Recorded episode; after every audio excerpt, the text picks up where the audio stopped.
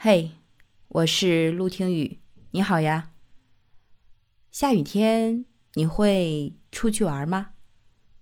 雨过天晴之后，你有没有看过小宝宝在路边找蜗牛？对，今天我想和你聊聊蜗牛。我经常会在雨后带宝宝出去玩，因为他比较喜欢踩水，所以一般下雨之后，我都会给他换上小靴子。然后带它出去踩水，但是基本上带出去之后，我们的任务就不是踩水了，而是找蜗牛。每一次雨后啊，不管是路边还是草丛里，或者是树上，到处都是蜗牛。我说实话，我是有点密集恐惧症的。就当看见蜗牛密密麻麻的时候，我是有点不太舒适的。但是宝宝很喜欢，他就会停下来蹲在那里一直看，看够了一只，然后继续往前走，一边走一边找，然后再蹲下去看。你就会发现，在我们走路的这个过程当中，有很多小朋友是跟他一样的，都在找蜗牛，然后也都在看蜗牛，甚至有的小朋友还会把蜗牛带回去养。但是我有点接受不了，所以我的宝宝还没有养过。突然间有一次，我就在想，为什么这么多小宝宝都这么喜欢蜗牛呀？但是好像大人喜欢蜗牛的却不是很多，是因为蜗牛小小的个头？然后让小宝宝觉得没有攻击性，能给他带来安全感吗？还是说小宝宝本身就像蜗牛一样？其实我对蜗牛了解的不多，但是我知道周杰伦有一首歌叫做《蜗牛》。我也不是他的歌迷吧？其实我听歌也不多，但是那首歌为什么给我印象这么深呀？是因为。一般情况下，我们听歌都是很完整的节奏呀、旋律啊、歌词呀，都是完美到一点瑕疵都没有。但唯独这首歌让我印象非常深刻，因为它里面穿插了“杰伦加油，杰伦杰伦”，甚至都有点喊到破音的，好像很少听到歌曲会是这样的状况和设计吧。但是它这个却是一点设计的成分都没有。我就很好奇嘛，我真的就去了解了一下，还真的很有趣。因为我们在听杰伦加油的时候是一个女生，对吧？但其实呢，喊这句话的人是个男孩子。如果你是杰伦的歌迷，是不是这会儿就开始有点羡慕他了？据说呀，是二零一五年苏州演唱会的时候，杰伦跟歌迷互动，点了一名前台的男歌迷。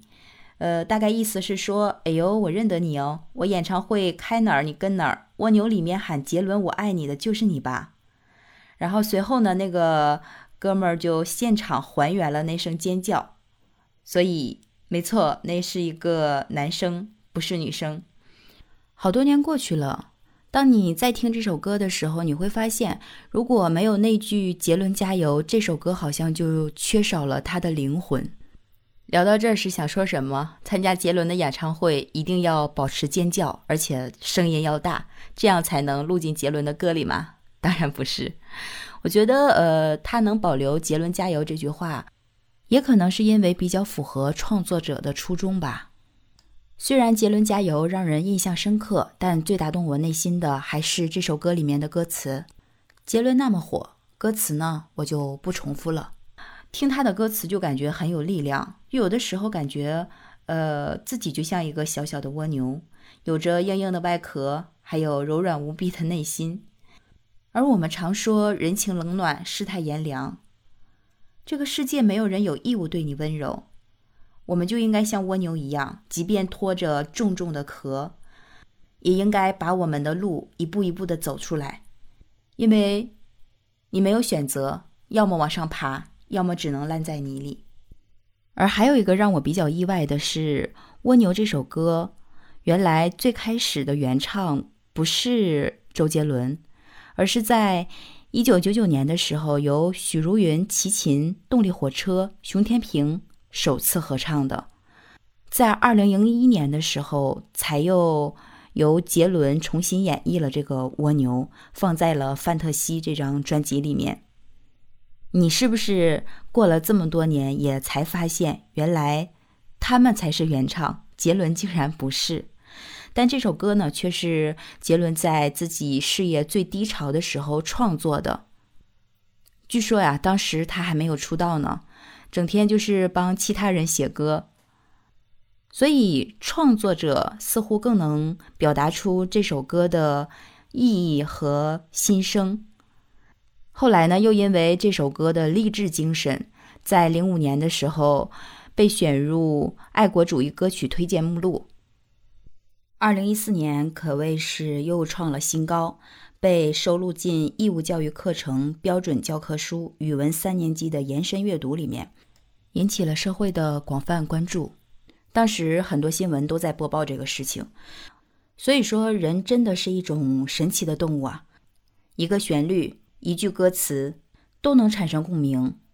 那么，小宝宝喜欢蜗牛，是不是就是因为和蜗牛之间产生了共鸣呢？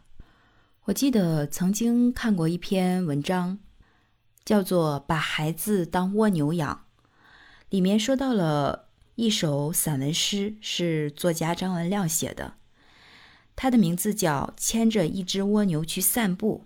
里面这样写道：“上帝给我一个任务，叫我牵着一只蜗牛去散步。我不能走得太快，蜗牛已经尽力爬，每次总是挪那么一点点。”我催他，我唬他，我责备他。蜗牛用抱歉的眼光看着我，仿佛说：“人家已经尽了全力。”我拉他，我扯他，我甚至想踢他。蜗牛受了伤，它流着汗，喘着气往前爬。每次读起这首诗的时候，都有一种想落泪的感觉，不知道为什么。但是我更想说。别让社会的纷乱复杂打乱了孩子的成长脚步，让这些小天使们按照他们自己的节奏和想法健康的长大。你觉得呢？好了，今天好像有点感性哦。喜欢我，别忘了订阅我的专辑《陆听》，我是陆听雨，拜拜。